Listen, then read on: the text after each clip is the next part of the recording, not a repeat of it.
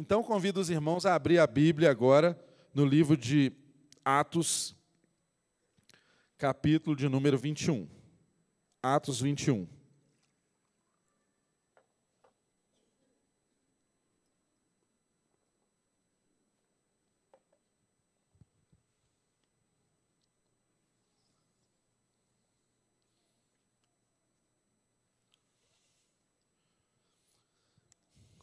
Atos, capítulo de número 21.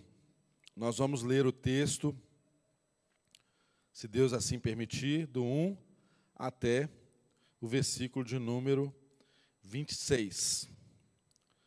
Atos, capítulo 21, de 1 a 26.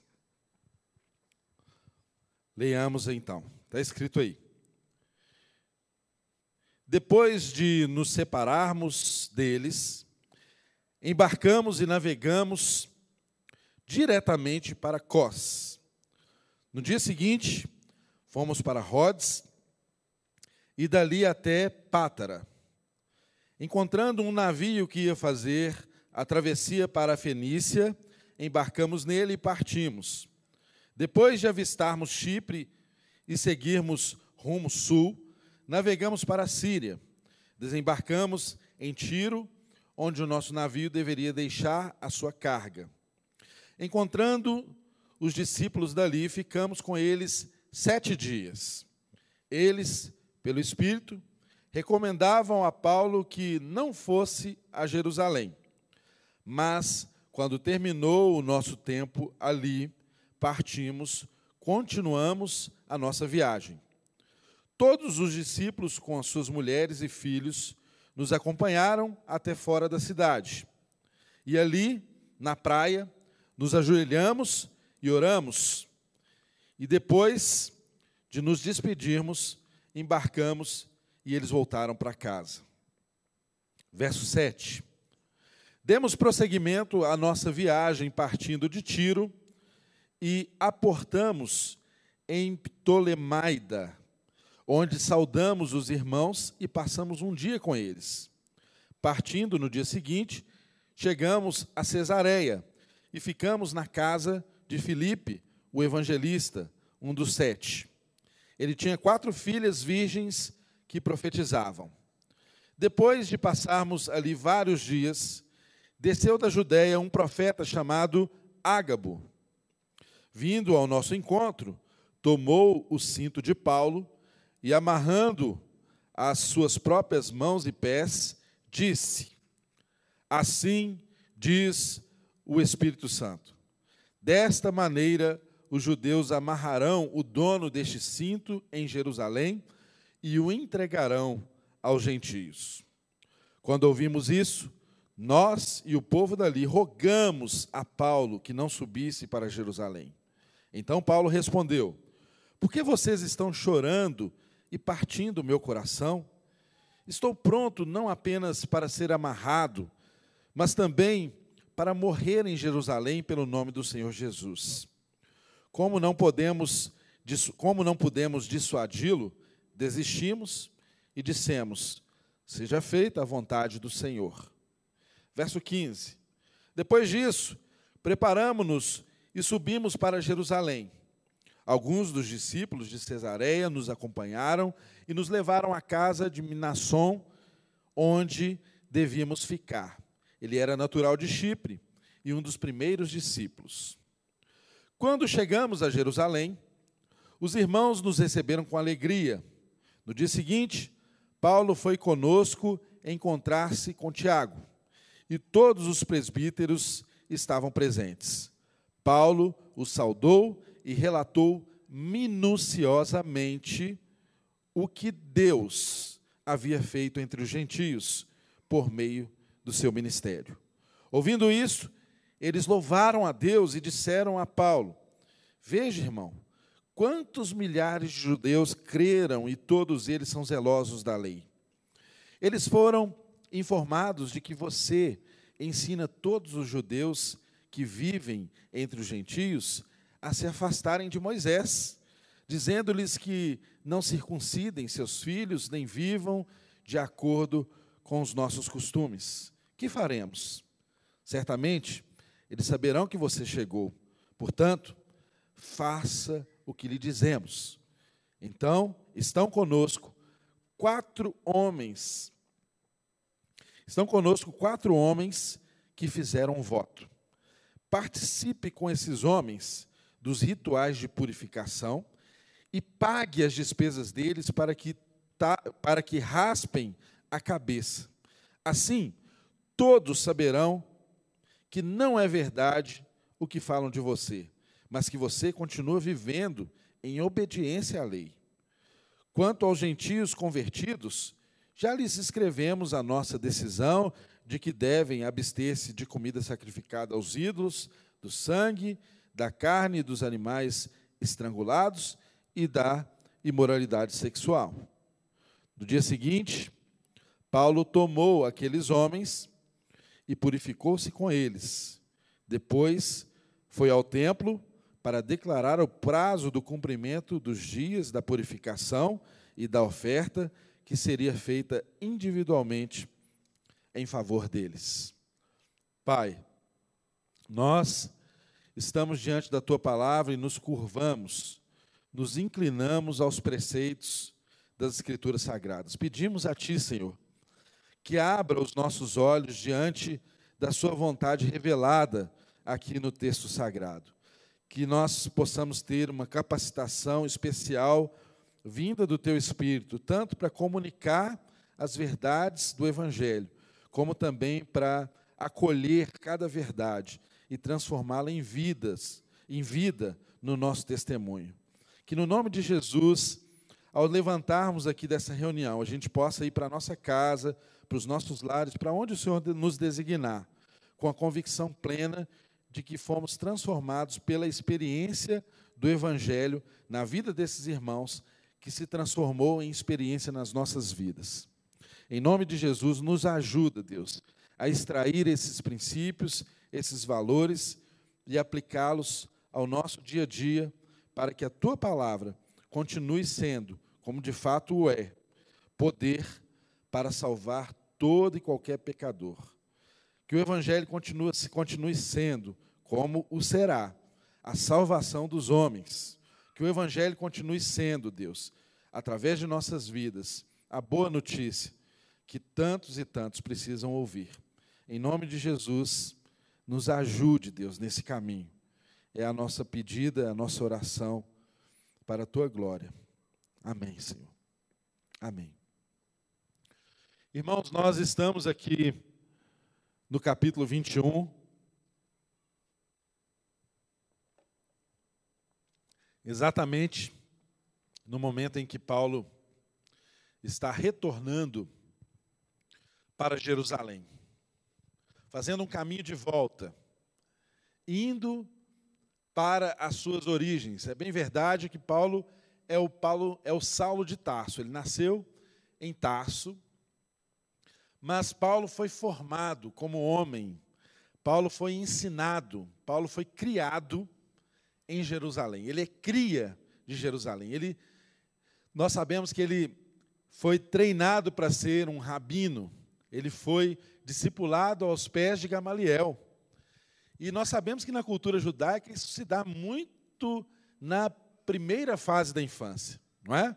Na cultura daquele povo, um menino com 12 anos de idade, tal como alguns desses que nós abençoamos para ir para a reunião lá dos juniores e do kids aqui, já está completamente consciente do que é a obra de Deus no Antigo Testamento.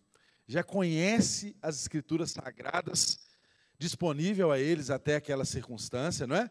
Que era o Pentateuco, a lei e os profetas, já conheciam tudo com detalhe. E Paulo é um desses meninos prodígio, digamos assim um desses meninos que foram escolhidos a dedo para serem treinados para se tornar alguém que ensinaria os seus irmãos a lei, os profetas, os preceitos de Deus, o evangelho até então revelado.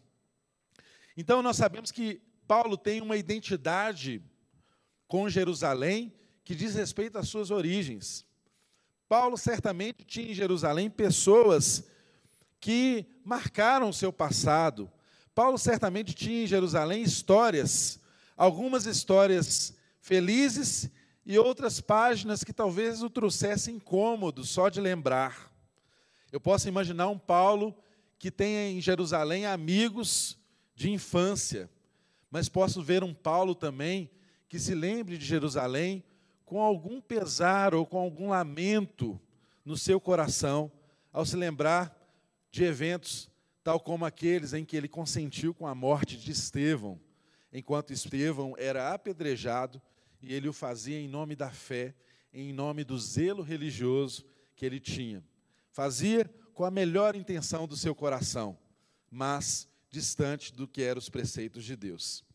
Irmãos, aqui nesse texto nós estamos vendo Paulo fazendo um caminho de volta.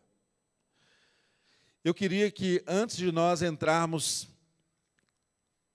detalhadamente no que os versículos nos ensinam aqui nessa manhã, que você também pensasse aí na sua vida. E quem sabe os caminhos de volta que Deus pode levar você a fazer, as suas origens. Quem sabe, ao aprendermos com as experiências que Paulo nos revela aqui nas Escrituras Sagradas, eu e você podemos também repensar alguns caminhos da vida que nos levaram para lugares, que nos levaram a experiências, que nos levaram a transformações, mas que em um dado momento da nossa vida nos recobra a gente voltar às nossas origens e fazer talvez alguns concertos, algumas aproximações, algumas concessões e expressarmos amor e gratidão àqueles que de alguma forma nos afetaram, que passaram por nossas vidas e tudo isso com o coração completamente entregue ao sentido de fazer a vontade de Deus sem querer absolutamente nada em troca. Inclusive disposto a receber uma ingratidão em troca. Simplesmente porque temos consciência de que é uma missão. Simplesmente porque temos consciência de que é o nosso caminho.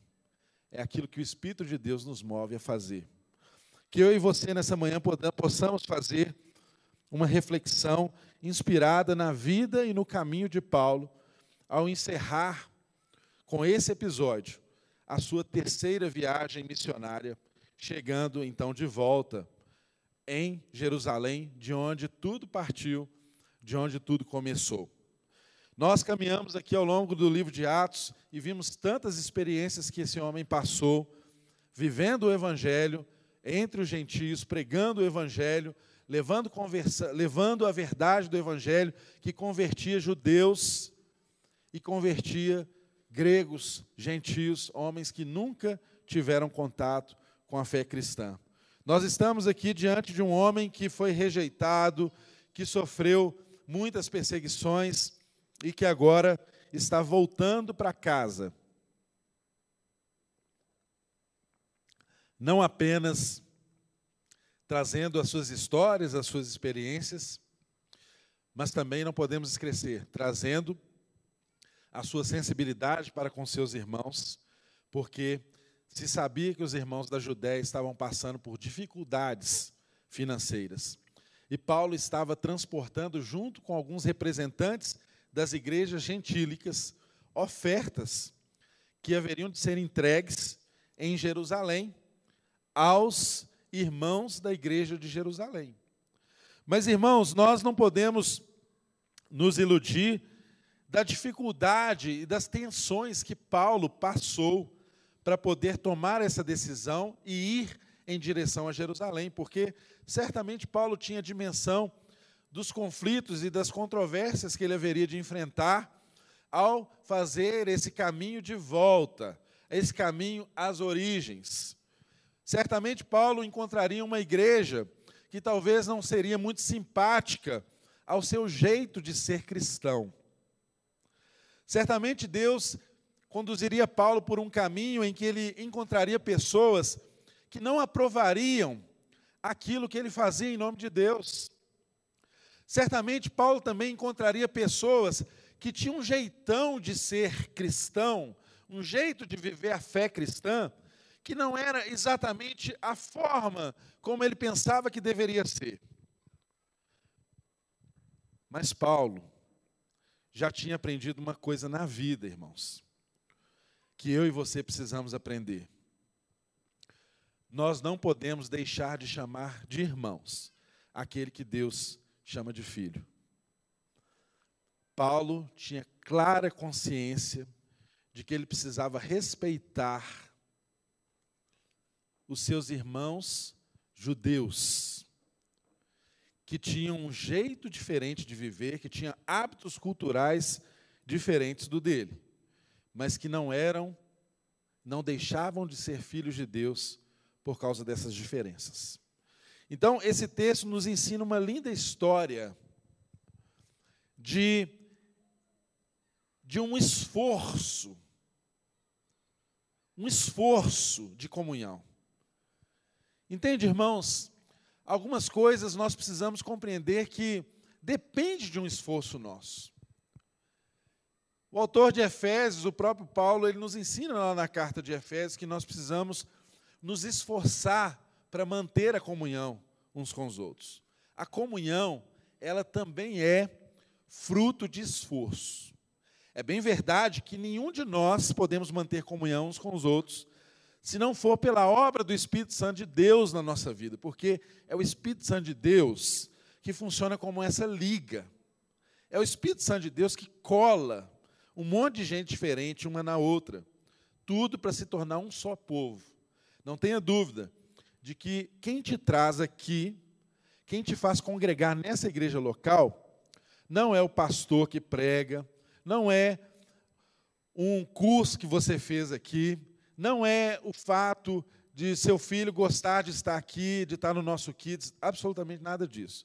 Todas essas coisas podem ser verdade, mas a verdade fundamental, irmão, que às vezes nós não temos nem consciência dela, muitas vezes, é de que, de uma maneira milagrosa, o Espírito Santo de Deus nos uniu, nos colocou juntos. E a gente é tão diferente, na é verdade? A gente é diferente na forma de falar, a gente é diferente na forma de compreender as coisas, a gente é diferente na forma de expressar a nossa adoração, não é? Tem irmão que expressa adoração quietinho, encolhidinho no canto, não é? Aí você olha para o outro lado, você vê o Toque a Renata lá adorando a Deus com toda agitação para o Senhor, para a glória de Deus. Irmãos, isso é lindo, isso é ser igreja. A gente é diferente. O grande desafio do Evangelho e do ser igreja é exatamente esse: que Deus fez em si, em Jesus Cristo, todos os diferentes, Ele transformou em um só. Não tem mais grego, não tem mais judeu, não tem mais judeu gentio, tudo é unificado em Cristo Jesus para a glória de Deus. Igreja é o lugar onde a gente, a gente aprende unidade. Igreja é o lugar onde a gente aprende a conviver com diferenças. Igreja é o lugar onde a gente aprende a fazer concessões naquilo que não é o essencial. Igreja é o lugar onde a gente aprende a lutar e dar a vida por aquilo que é fundamental. Mas, normalmente, igreja também é o lugar onde as pessoas se dividem e quase sempre as divisões não são por razões fundamentais. Quase sempre, quando eu e você, irmão, nos dividimos, não é pelo essencial. Então, eu e você temos que ter muito cuidado com o que é acessório, com o que não é principal, porque quase sempre é isso que nos faz distrair e querer outros caminhos que não são os caminhos de Deus para as nossas vidas. E então nós aprendemos nesse texto aqui lindas lições acerca disso. Por que fazer o caminho de volta? O que podemos encontrar quando voltamos às nossas origens? Quais experiências são necessárias que a gente passe, que a gente compartilhe, que a gente conheça, não é? E como é lindo a gente perceber que Deus se manifesta de forma diferente. Essa mesma graça maravilhosa que nos alcançou, ela se manifesta de, de múltiplas formas. Como o Evangelho nos ensina, a graça de Deus ela é multiforme, alcançando todo tipo de gente, em todas as experiências, e nem mesmo barreiras culturais podem ser um empecilho para que o evangelho verdadeiro chegue à vida das pessoas. Então, nós estamos aqui diante desse texto que começa dizendo que depois deles se separarem, eles se embargaram e navegaram é, retamente para Cos. Então, aqui, irmãos, os primeiros versículos, Lucas está, nós não podemos esquecer que ele está fazendo ali como se fosse um diário, ele está narrando por onde que eles passaram, por onde que eles foram. Então ele está mostrando, logo depois dessa viagem, dessa, desse retiro, desse retiro que eles tiveram com líderes e presbíteros, pastores e bispos da igreja de Éfeso, que aconteceu ali em Mileto, que nós estudamos na semana passada, quando Paulo se despediu daqueles homens com aquela expressão que trouxe tanta tristeza e tanto choro, talvez, porque ele disse: Olha, irmãos, vocês não verão mais a minha face. E ele deixou tanta saudade do pastoreio, da comunhão, da alegria de passar junto com aqueles homens por tantas situações difíceis pelo Evangelho. E então ele partiu lá daquela cidade de Mileto em direção a Jerusalém. E o texto mostra esse trajeto aqui, por onde exatamente o navio ia passando. E aí o texto, verso 3, diz que depois de avistarmos Chipre seguimos rumo ao sul, navegando para a Síria. Então, se você olhar lá depois no mapinha, você vai ver que eles passaram por fora da ilha de Chipre em direção à Síria, nessa viagem, nessa navegação. E o texto continua dizendo que desembarcamos em Tiro, onde o nosso navio deveria deixar a sua carga. Encontramos, verso 4, encontramos, encontrando os discípulos dali, ficamos com eles sete dias. E eles, pelo Espírito, recomendavam a Paulo que não fosse a Jerusalém. Mas quando terminou o nosso tempo ali, partimos e continuamos a nossa viagem.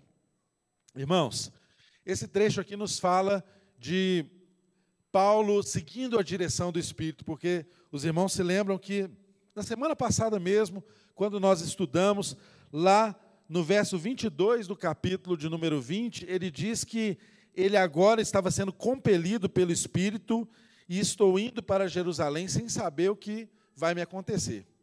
Só sei que sempre o Espírito de Deus me avisa que vem prisões e perseguições em cada cidade que eu chego. Vocês lembram que a gente viu isso no capítulo da semana passada?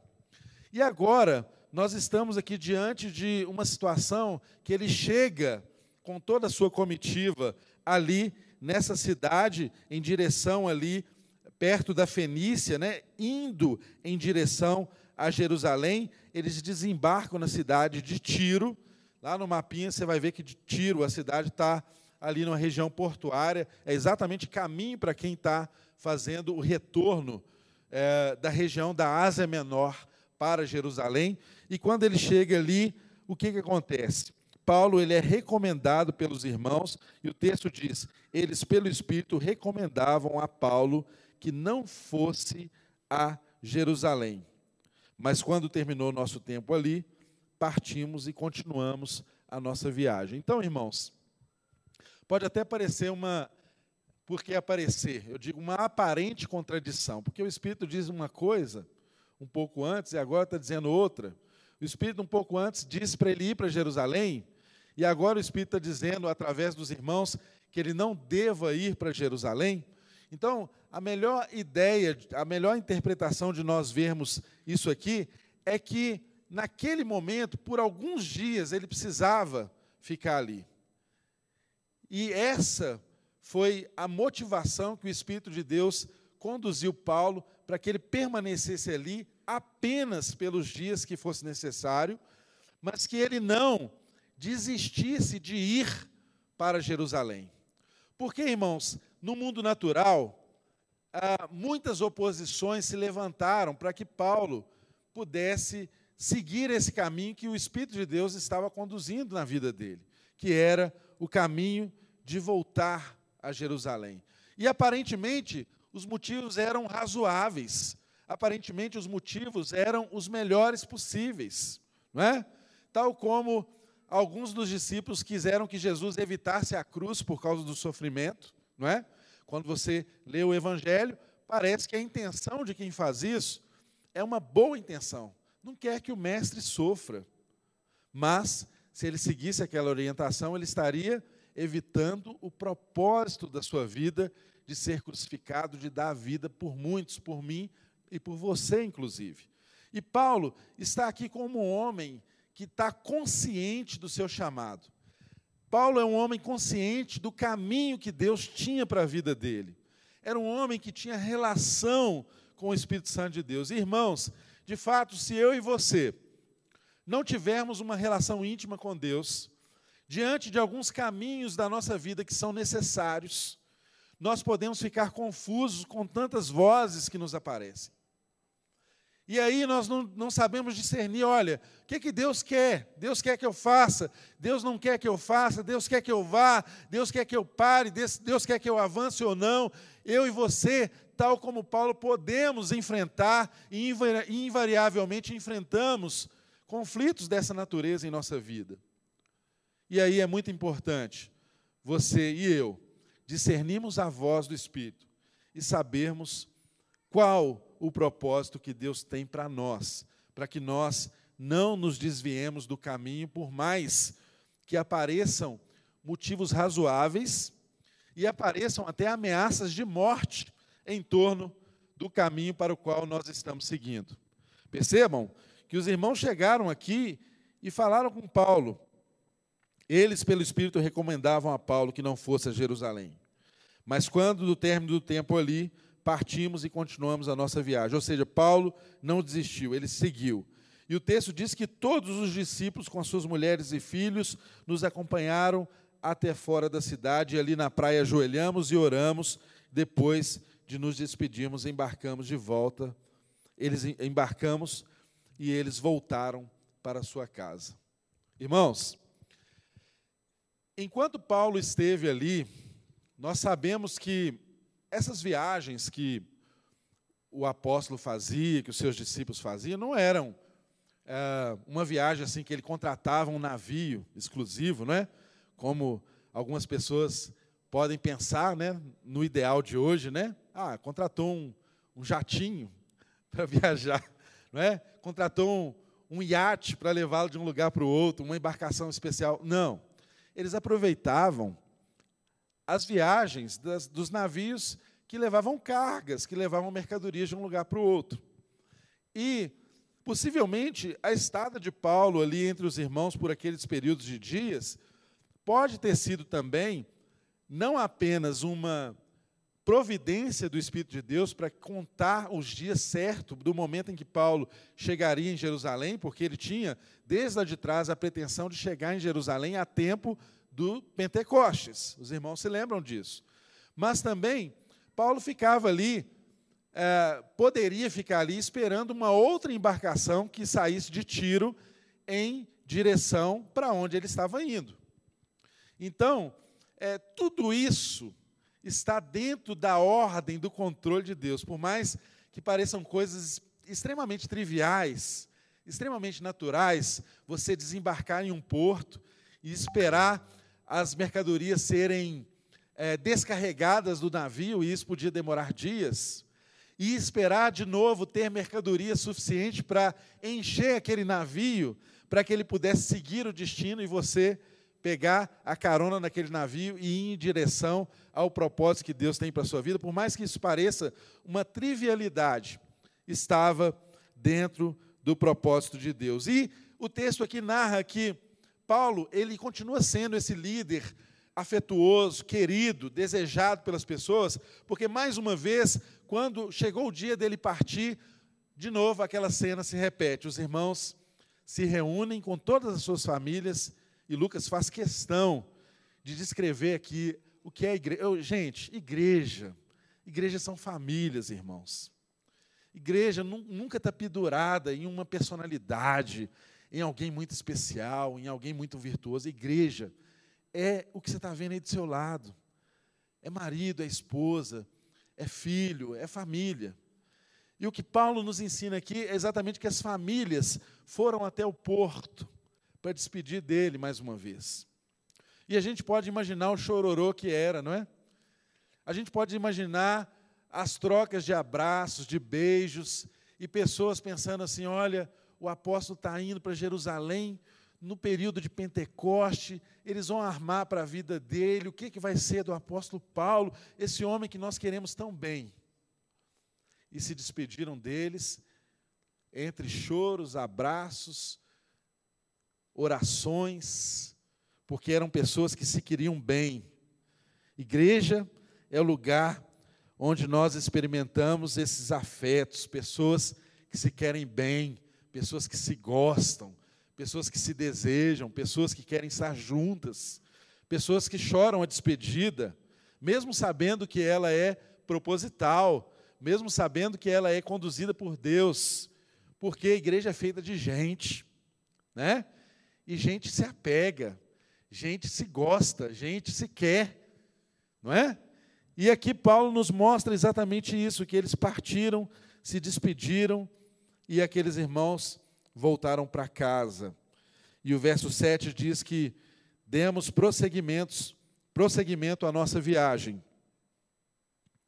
Partindo de Tiro e aportamos em esse nome difícil aí, ó, Ptolemaida ou Ptolemaida, onde saudamos os irmãos e passamos um dia com eles. Ou seja, ali ele está afirmando que passou um dia só, saudou os irmãos. E o texto continua: Partindo no dia seguinte, chegamos a Cesareia e ficamos na casa de Filipe, o evangelista, um dos sete. Ele tinha quatro filhas virgens que profetizavam. Então, ele partiu ali de Tiro, passou por essa outra cidade e foi em direção a Cesareia. Irmãos, a cidade Cesareia de Filipe era uma cidade que foi construída por Herodes para ser o porto, o principal porto de Jerusalém.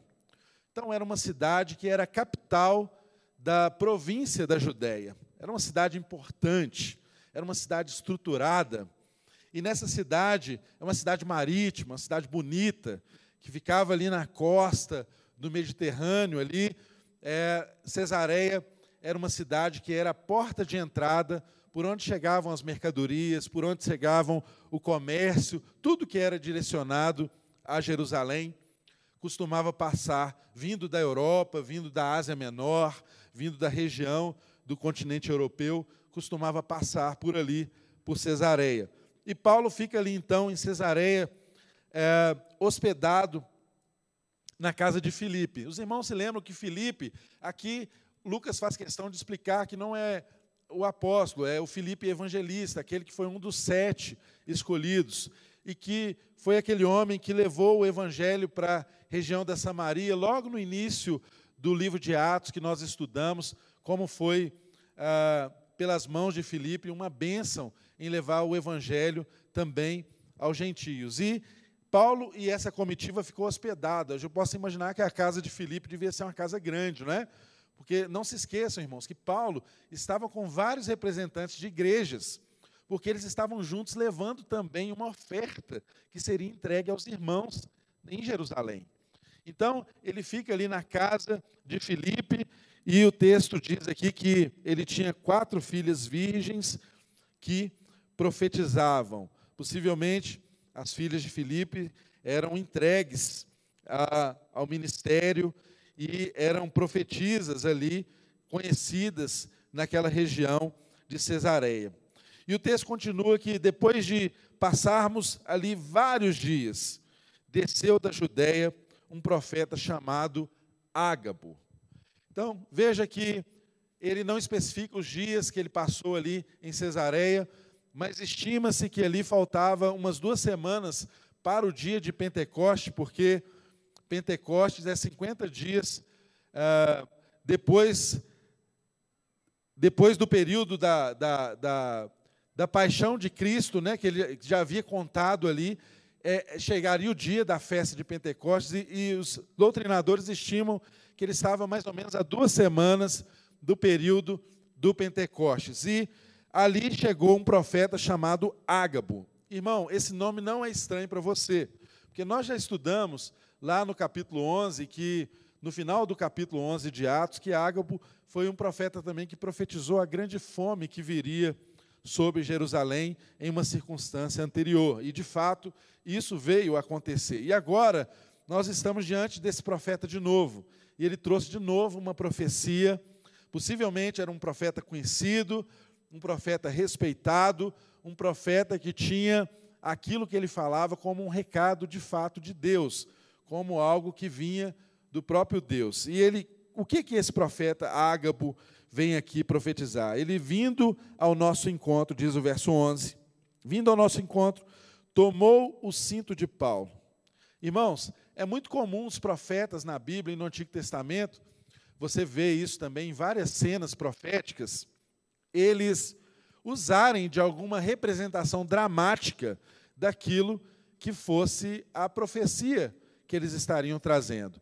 E aqui no caso, esse profeta usa desse mesmo recurso para ilustrar dramaticamente o que haveria de ser a, o recado de Deus para aquela circunstância. E então, ele pega o cinto de Paulo, muito possivelmente seria um, algo que ele amarrasse as suas vestes, né? algo mais longo, até pelo que ele mostra aqui nessa profecia. E ele pega o cinto de Paulo e, amarrando as suas próprias mãos e pés, disse: Assim diz o Espírito Santo: desta maneira os judeus amarrarão o dono deste cinto em Jerusalém e o entregarão aos gentios. Quer um recado mais direto do que esse? Quer uma profecia mais clara do que essa? É uma predição do que haveria de acontecer.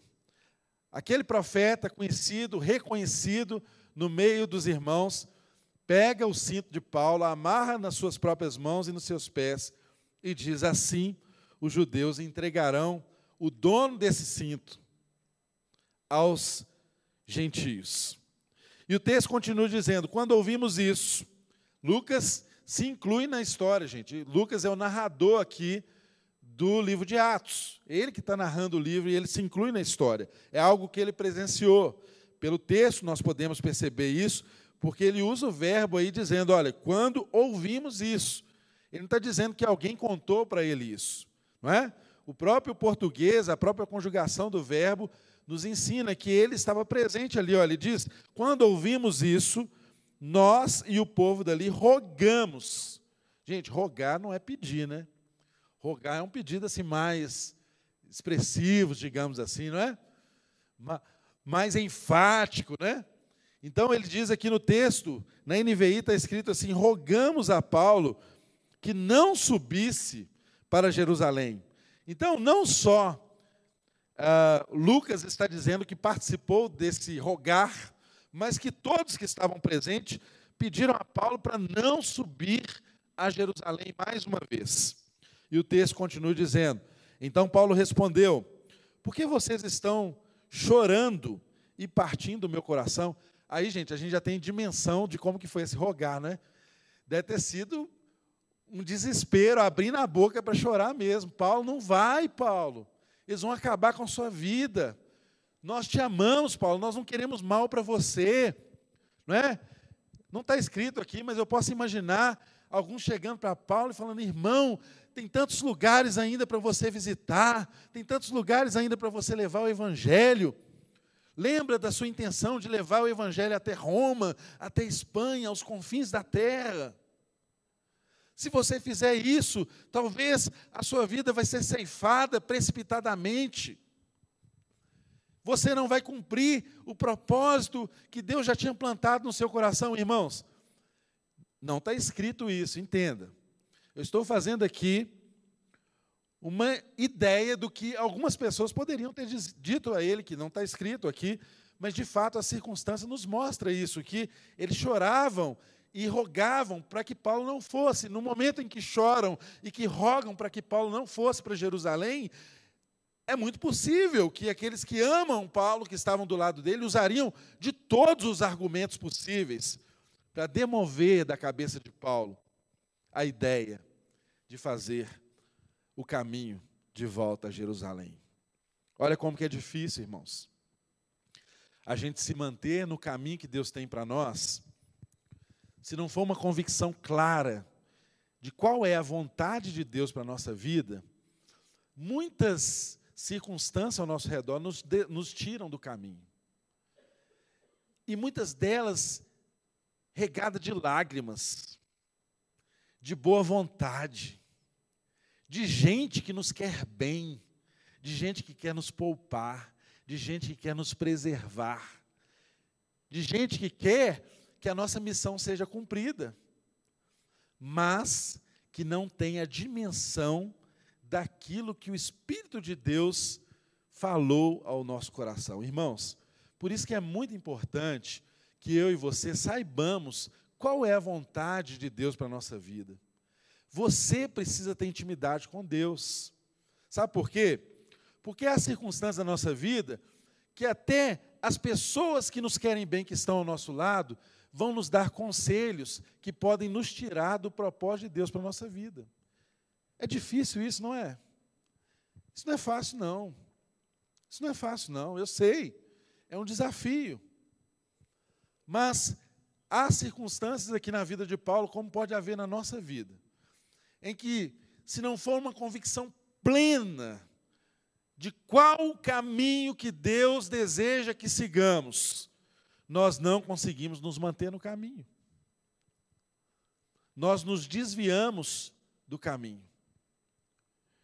E o texto nos mostra isso de uma forma muito clara, que esses irmãos, eles tentaram ali com muita boa vontade fazer com que Paulo desistisse dessa caminhada para Jerusalém. E o texto continua dizendo que Paulo deu uma resposta para eles: Olha, por que, que vocês estão chorando e partindo o meu coração? Ou seja, irmãos, afetou Paulo. Não foi um negócio assim dos irmãos pedir Paulo e ele não ficar balançado, dele não sentir. Então, entenda, irmão? Tem coisas que a gente vai até sentir no coração. O coração da gente até parte. Mas nós não podemos diante do propósito de Deus, ser, levar, tomar decisões baseadas no nosso coração, nos sentimentos, nos afetos apenas. Entende, irmão? Olha como que Paulo responde a eles aqui, olha, estou pronto, não apenas para ser amarrado, igual o profeta tinha dito, mas também para morrer em Jerusalém pelo nome do Senhor Jesus. Opa, esse cara é demais, né? O Ágapo diz que ele seria amarrado e entregue aos gentios. E ele foi além. Falou assim: olha, amarrar e ser entregue aos gentios, para mim é fichinha. Eu estou pronto é para morrer em Jerusalém, se necessário for. Irmãos, só morre em Jerusalém quem já morreu antes. Não é? É aquela história, soldado que luta numa guerra, é só soldado que, anda, que morre no dia do alistamento. Se ele for para a guerra com expectativa de voltar para casa, ele não luta, ele não entrega. Paulo já tinha morrido para si mesmo. Para ele, qualquer coisa que acontecesse era lucro. Ele não tinha na vida dele, como nós aprendemos na semana passada, nada por precioso a não ser completar a corrida, entregar aquilo que ele sabia que ele tinha recebido de Deus. Esse era o propósito da vida desse homem. Por isso, ele tem condição de dar essa resposta. E o texto continua dizendo assim: olha, é, verso 14: Como não pudemos dissuadi-lo, desistimos e dissemos: Seja feita a vontade do Senhor. Ou seja, está aqui um testemunho de Lucas, né? Mesmo Paulo ouvindo isso de todo mundo, ele tinha uma convicção baseada em Deus, sabendo qual era o caminho para a vida dele, e ele não foi demovido disso. E diante disso, o que, que os irmãos fizeram? Desistiram dele? Não. Eles oraram por ele, pedindo a Deus que a vontade de Deus fosse cumprida sobre a vida de Paulo. Se era para Paulo ir para Jerusalém e ser amarrado, entregue aos gentios, e isso era a vontade de Deus, é porque a vontade de Deus é boa, perfeita e agradável. Por mais que aos olhos dos homens algumas coisas não pareçam tão agradáveis assim alguns processos na nossa vida não pareçam assim tão agradáveis diante dos homens, mas que diante de Deus podem ser preciosos e necessários. Necessários. E o texto continua dizendo que, depois disso, preparando-nos, subimos para Jerusalém. Jerusalém fica numa região alta. Nós estávamos aqui em Cesareia de Filipe, na região litorânea. Eles estavam a nível do mar, agora eles estão subindo para Jerusalém. Preparamos-nos e subimos para Jerusalém. Alguns dos discípulos de Cesareia nos acompanharam e nos levaram à casa de Minasson, onde deveríamos ficar. Ele era natural do Chipre e um dos primeiros discípulos. Então eles foram para Jerusalém. Agora vamos ver o que o texto nos ensina sobre a chegada de Paulo e dessa comitiva em Jerusalém. O texto diz que quando chegamos a Jerusalém, os irmãos nos receberam com alegria. Irmãos, a expressão aqui que eles foram recebidos com alegria, muito possivelmente diz respeito a, a aqueles irmãos também estarem recebendo, inclusive, as ofertas que Paulo estava trazendo para supri-los no momento de dificuldade. Então, a recepção de Paulo foi uma recepção alegre. A igreja de Jerusalém, com seus líderes, receberam bem Paulo no momento em que ele chegou ali em Jerusalém, com as ofertas que ele trazia. No dia seguinte, logo no dia seguinte, Paulo foi conosco encontrar-se com Tiago, e todos os presbíteros estavam presentes. Tiago, irmãos, é o irmão do Senhor Jesus, ele era o líder da igreja em Jerusalém. Ele não era o, o, o ele, ele, ele era a referência de liderança para os cristãos judeus. Cristãos judeus em todo o mundo conhecido, tanto os que estavam em Jerusalém quanto os que estavam fora, talvez tivessem em Tiago uma referência maior do que em Paulo, mesmo aqueles que estavam fora. Porque Tiago tinha um ministério focado ali na igreja de Jerusalém, cuja formação basicamente era de cristãos que vinham do judaísmo. Então, percebam aí a diferença cultural começando a acontecer, não é? Todos os presbíteros estavam presentes. E o verso 19 diz: Paulo saudou e relatou, relatou minuciosamente o que Deus havia feito entre os gentios por meio do seu ministério. Eu chamo a atenção aqui, irmãos, pela linguagem que Lucas faz questão de colocar. Ele relatou minuciosamente. Olha, nós estamos estudando minuciosamente o livro de Atos. E vimos aqui algumas experiências que foram recortadas e narradas por Lucas no livro de Atos. Eu e você podemos, diante disso, ter dimensão de como que foi essa narrativa minuciosa que Paulo fez a Tiago e aos líderes da igreja em Jerusalém. Certamente, Paulo pode ter contato para ele, contado para eles muito mais experiências do que essas que nós conhecemos da narrativa bíblica. Mas o fato é que Paulo, ao chegar em Jerusalém, além de entregar as ofertas, ele narrou tudo que acontecia em nas suas viagens missionárias, agora retornando, se não estou enganado, 12 anos depois das viagens missionárias a Jerusalém. E o texto continua dizendo que, ouvindo isso, verso de número 20, eles louvaram a Deus. Então percebam, irmãos, houve por parte dos líderes da igreja de Jerusalém uma aprovação da obra que Deus fez entre os gentios através da vida de Paulo. Nós não podemos perder isso de dimensão. Os líderes da igreja de Jerusalém aprovaram aquilo que aconteceu no ministério de Paulo, e o texto está dizendo que eles até louvaram a Deus pelo que eles ouviram que aconteceu através da vida de Paulo.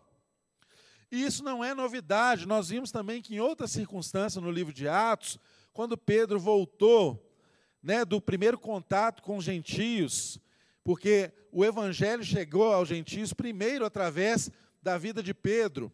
Nós vimos então que o povo de Jerusalém, quando souberam o que estava acontecendo entre os gentios, eles louvaram a Deus, eles ficaram felizes pelo que Deus estava fazendo também entre os gentios. E mais uma vez, nós vimos essa atitude aqui dos líderes da igreja, dos presbíteros ali reunidos que receberam a Paulo. Mas eles então começaram a colocar para Paulo a questão da tensão que havia com a sua presença ali. Eu estou ouvindo pouco retorno aqui, pode aumentar um pouquinho para mim, por favor? Vocês estão me ouvindo bem, gente, aí? Ótimo. Então o texto continua dizendo assim: olha, ouvindo isso, eles louvaram a Deus e disseram a Paulo: Veja, irmão, quantos milhares de judeus creram e todos eles são zelosos da lei. Então, olha só. Paulo mostrou tudo o que tinha acontecido com ele, e agora Tiago e os irmãos da igreja de Jerusalém também estão mostrando para Paulo todas as experiências que eles tiveram. Olha que lindo, irmãos. Deus está agindo em todos os lugares. Deus está alcançando os gentios. Deus está alcançando os judeus. Por mais que esses judeus eles fossem zelosos da lei, eles não estavam excluídos da graça de Deus.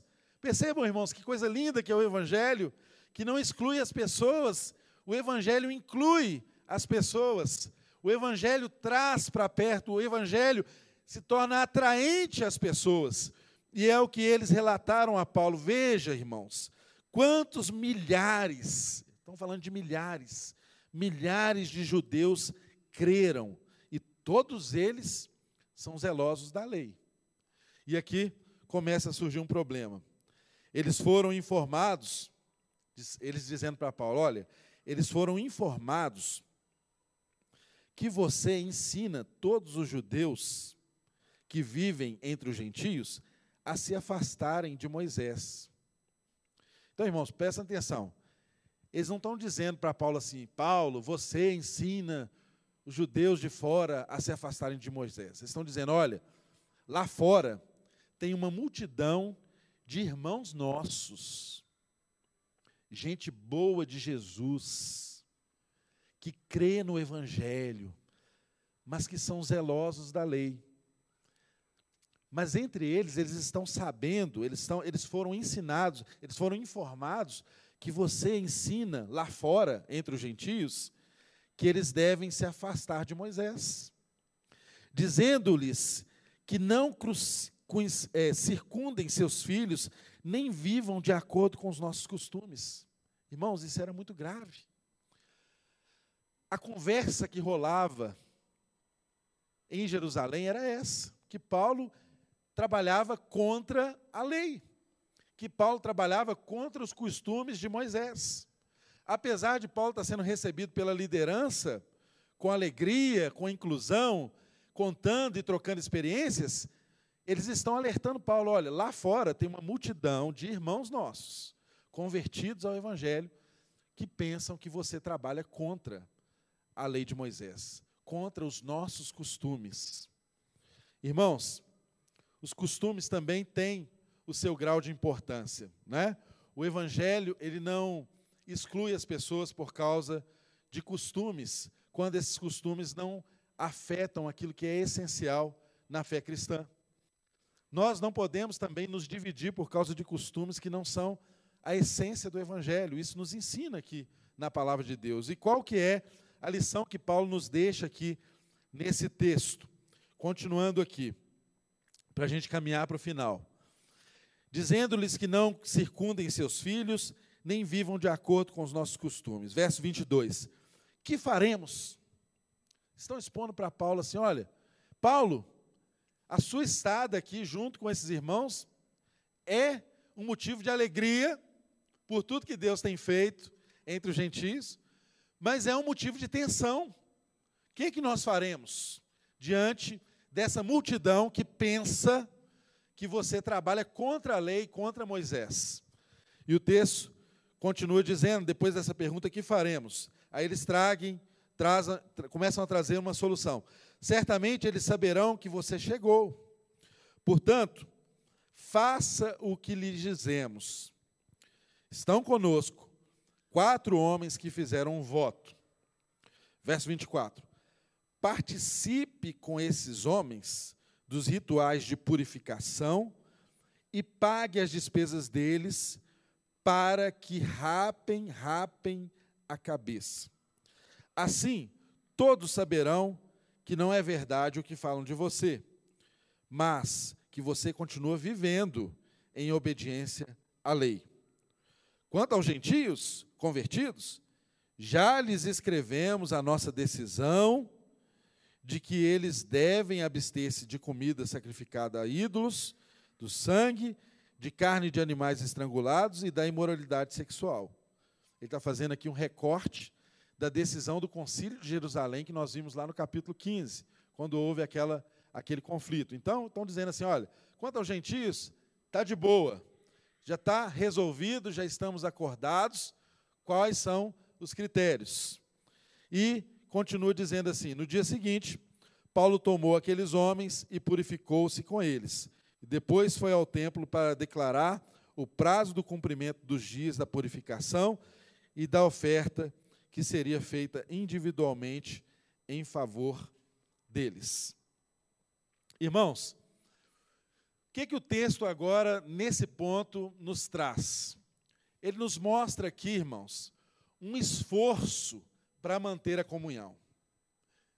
E eu e você temos que transportar a nossa, a nossa vida e pensar, de alguma forma, como que isso se aplica a nós, qual tipo de esforço eu e você podemos fazer para que a nossa comunhão seja mantida ou para que as nossas relações sejam restauradas.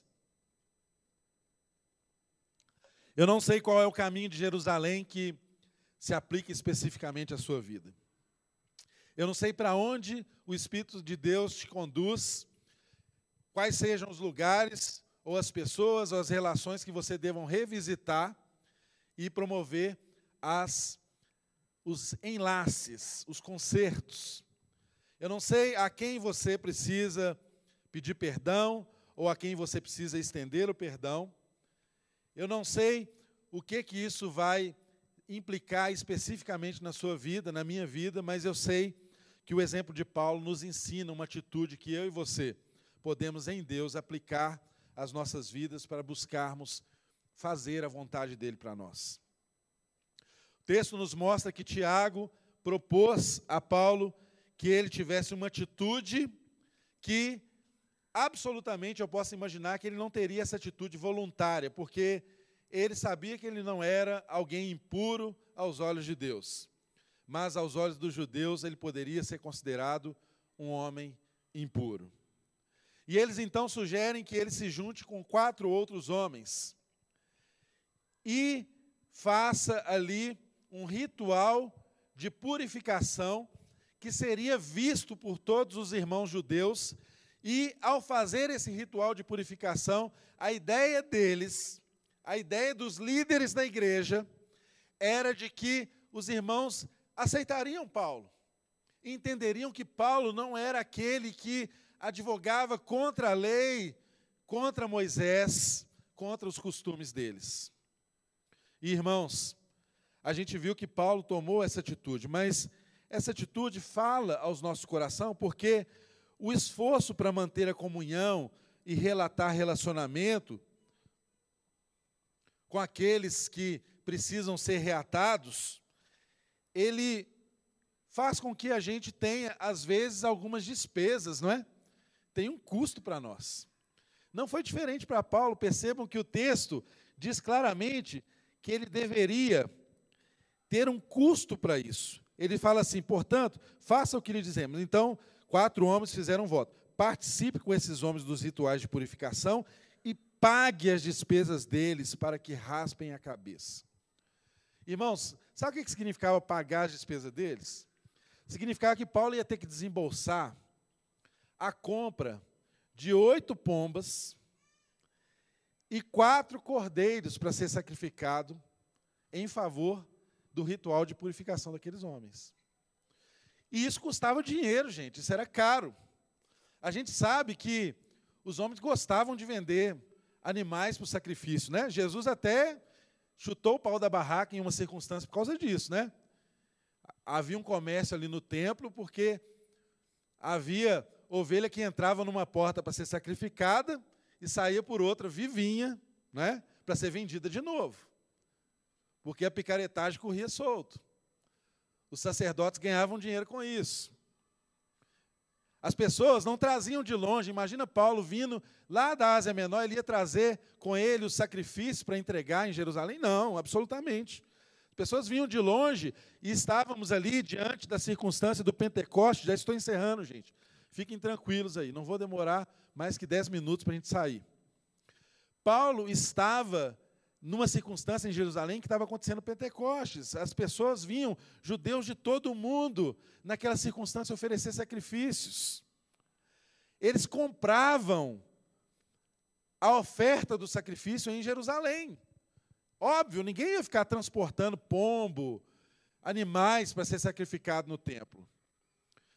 E aqui certamente teve um custo para Paulo, porque Paulo teve que bancar a purificação dele e dos quatro talvez ele nem conhecesse, como um esforço comunitário, como um esforço para manter a comunhão com os outros.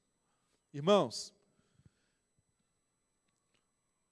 qual o sacrifício que você precisa fazer para reatar as relações que ficaram lá atrás, desconstruídas, para voltar às suas origens, fazer concertos que serão redentores na vida das pessoas por onde você passar. Para quando você voltar e contar as suas experiências e ouvir das experiências dos irmãos que são diferentes de você, de pessoas que talvez te perseguirem em alguma circunstância, com muitas razões que elas mesmas tinham, mas que aos seus olhos eram injustas mas que Deus hoje fala ao meu coração e ao seu coração que precisam ser reatadas essas relações. Porque o Evangelho, sabe qual é o ministério que todos nós temos, eu e você temos? Um só. É o ministério da reconciliação. Não tem um de nós que não temos esse ministério. Todos nós precisamos ser agentes que estendem o perdão a quem precisa e que pedem perdão quando erram. Então, quantos de nós não estamos, às vezes, presos em nossas vidas, não prosperamos em algumas coisas, não avançamos, porque não consertamos algumas relações?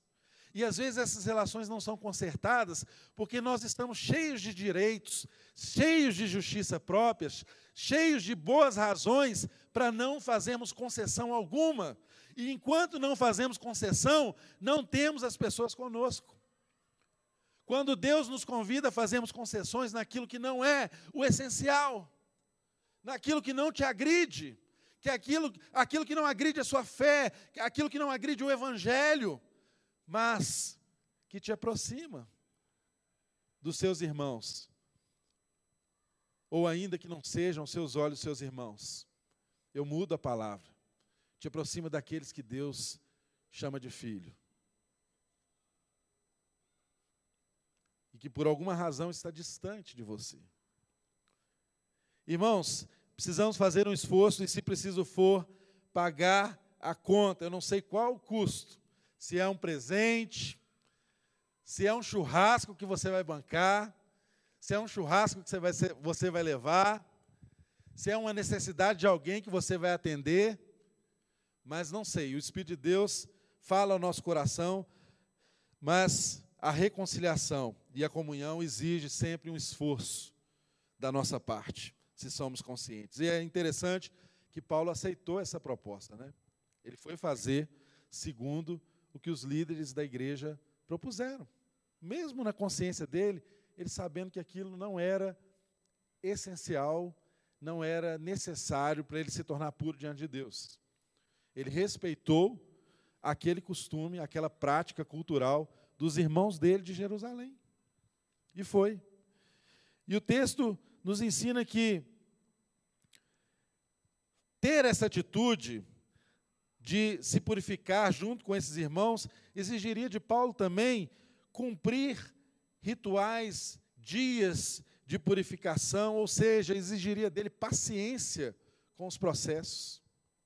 Imagina, ele estava no lugar que ele sabia que as pessoas o amarrariam e o entregariam para o juízo, aos gentios. Ainda assim, ele tinha que exercer paciência ao seguir um ritual, um tempo da purificação, porque a purificação não é pagou, está puro, não. Tinha que agendar no templo o dia que você iria lá é, cumprir aqueles dias, o dia que você entregaria a oferta, tinha que comprar o sacrifício, não apenas por ele, mas pelos outros, e então era necessário exercer a paciência.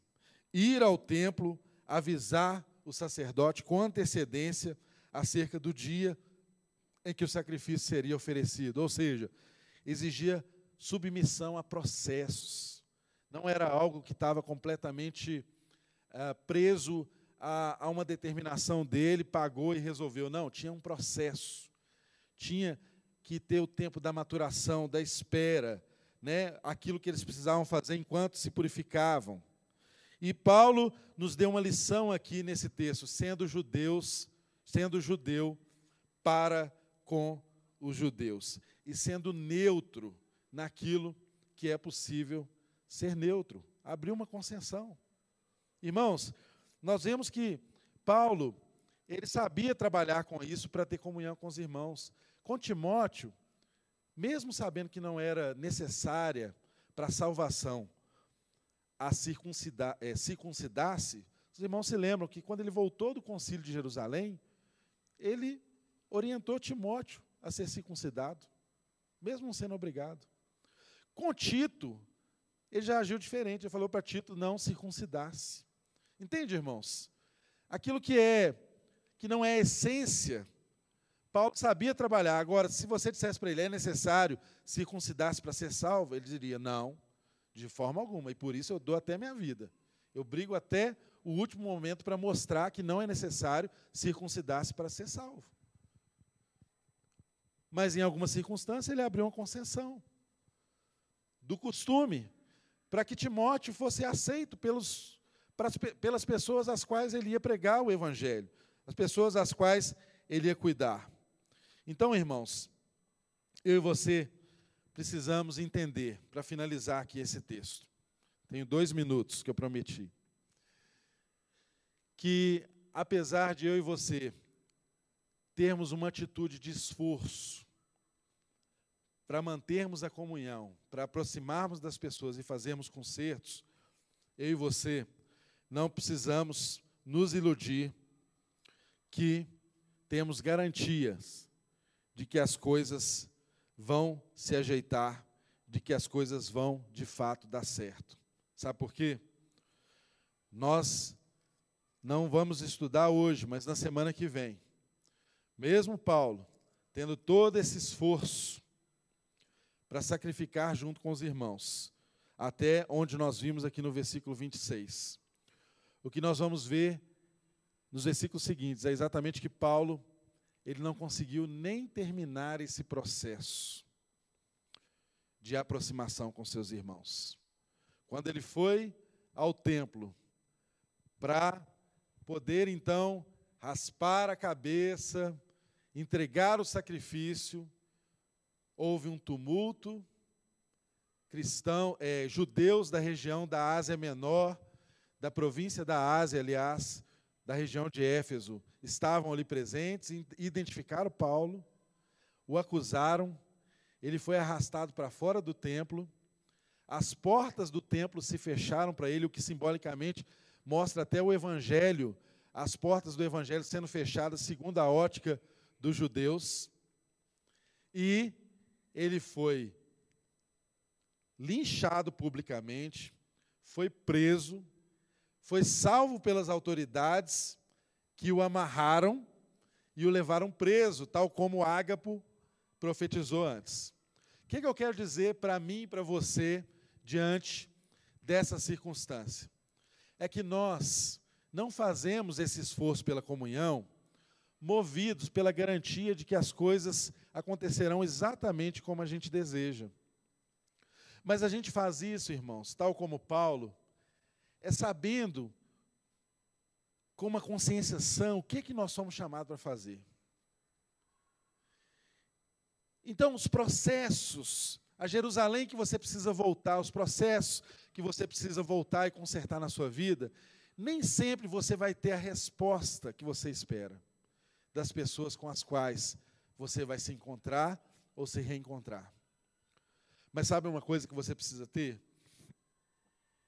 Uma consciência tranquila de que você fez o que você foi chamado para fazer. Isso basta. Foi isso que nós assistimos aqui na vida do nosso irmão Paulo.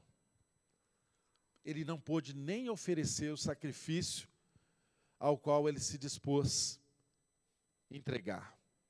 Ele não pôde nem dar a demonstração de que ele não tinha problemas com os costumes de Moisés, que aqueles irmãos tanto amavam e tanto zelavam. Ele foi amarrado, ele foi espancado, as portas do templo foram fechadas para ele. E ele foi entregue às autoridades mundanas. Eu e você temos que ter essa consciência. Fique de pé no seu lugar. O fato de nós não termos a resposta que nós desejamos não nos exclui do dever e da responsabilidade do nosso esforço, independente de qual seja o a paga que nós recebemos desse esforço. Paulo recebeu como paga uma falsa acusação, ser arrastado para fora do templo, ter as portas do templo fechadas, tentarem matá-lo, espancá-lo quase até a morte, ser rejeitado, amarrado e levado às autoridades.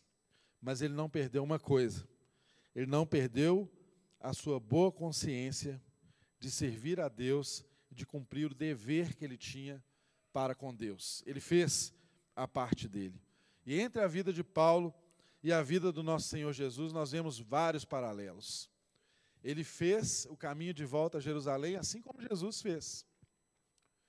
Ele foi criticado e julgado pelas multidões, assim como Jesus o foi. Ele foi levado às autoridades do sinédrio e acusado formalmente. Nós vamos aprender isso nos próximos capítulos aqui de Atos, assim como Jesus também o foi. Ele foi levado às autoridades romanas e processado assim como Jesus também o foi. Assim como as autoridades romanas se mostraram mais amigáveis a Jesus do que os próprios judeus, a mesma história se repetiu na vida de Paulo. Ele foi, em circunstâncias até protegido pelas autoridades romanas. Irmãos, não tenha dúvida, seguir a Jesus pode nos colocar em um caminho em que nós repetiremos os sofrimentos que ele teve. E eu e você precisamos estar dispostos a seguir os passos da cruz, cada um desses passos, com uma consciência tranquila, tranquila, de que nós fazemos a vontade do Pai se cumprir, independente de qual paga nós receberemos diante disso. Por fim, esse texto nos ensina como que a igreja, nos dias de hoje, deve se comportar diante de oposição e de perseguições. A lição de Paulo aqui para nós nos mostra que a igreja ela precisa, de fato, ser capaz de responder às acusações que o Estado faz contra ela e as acusações de crimes que ele teria cometido contra o Estado romano, tal como o texto vai nos mostrar, que ele refuta cada uma delas. As acusações de crime contra a humanidade, contra os seus irmãos, ele refuta a cada uma dessas acusações, ele se defende, mas ele mostra que o Evangelho não nos coloca contra a lei, muito pelo contrário. O fruto do Espírito de Deus manifesta em nossas vidas, contra ele não há lei. O que as pessoas precisam ver em nós é a manifestação do fruto do Espírito de Deus. E, que, e foi o que elas viram na vida de Paulo. Eu e você não somos chamados para ofender as pessoas, para que elas sigam a Jesus. Nosso chamado não é esse. A gente não é chamado para isso, irmãos.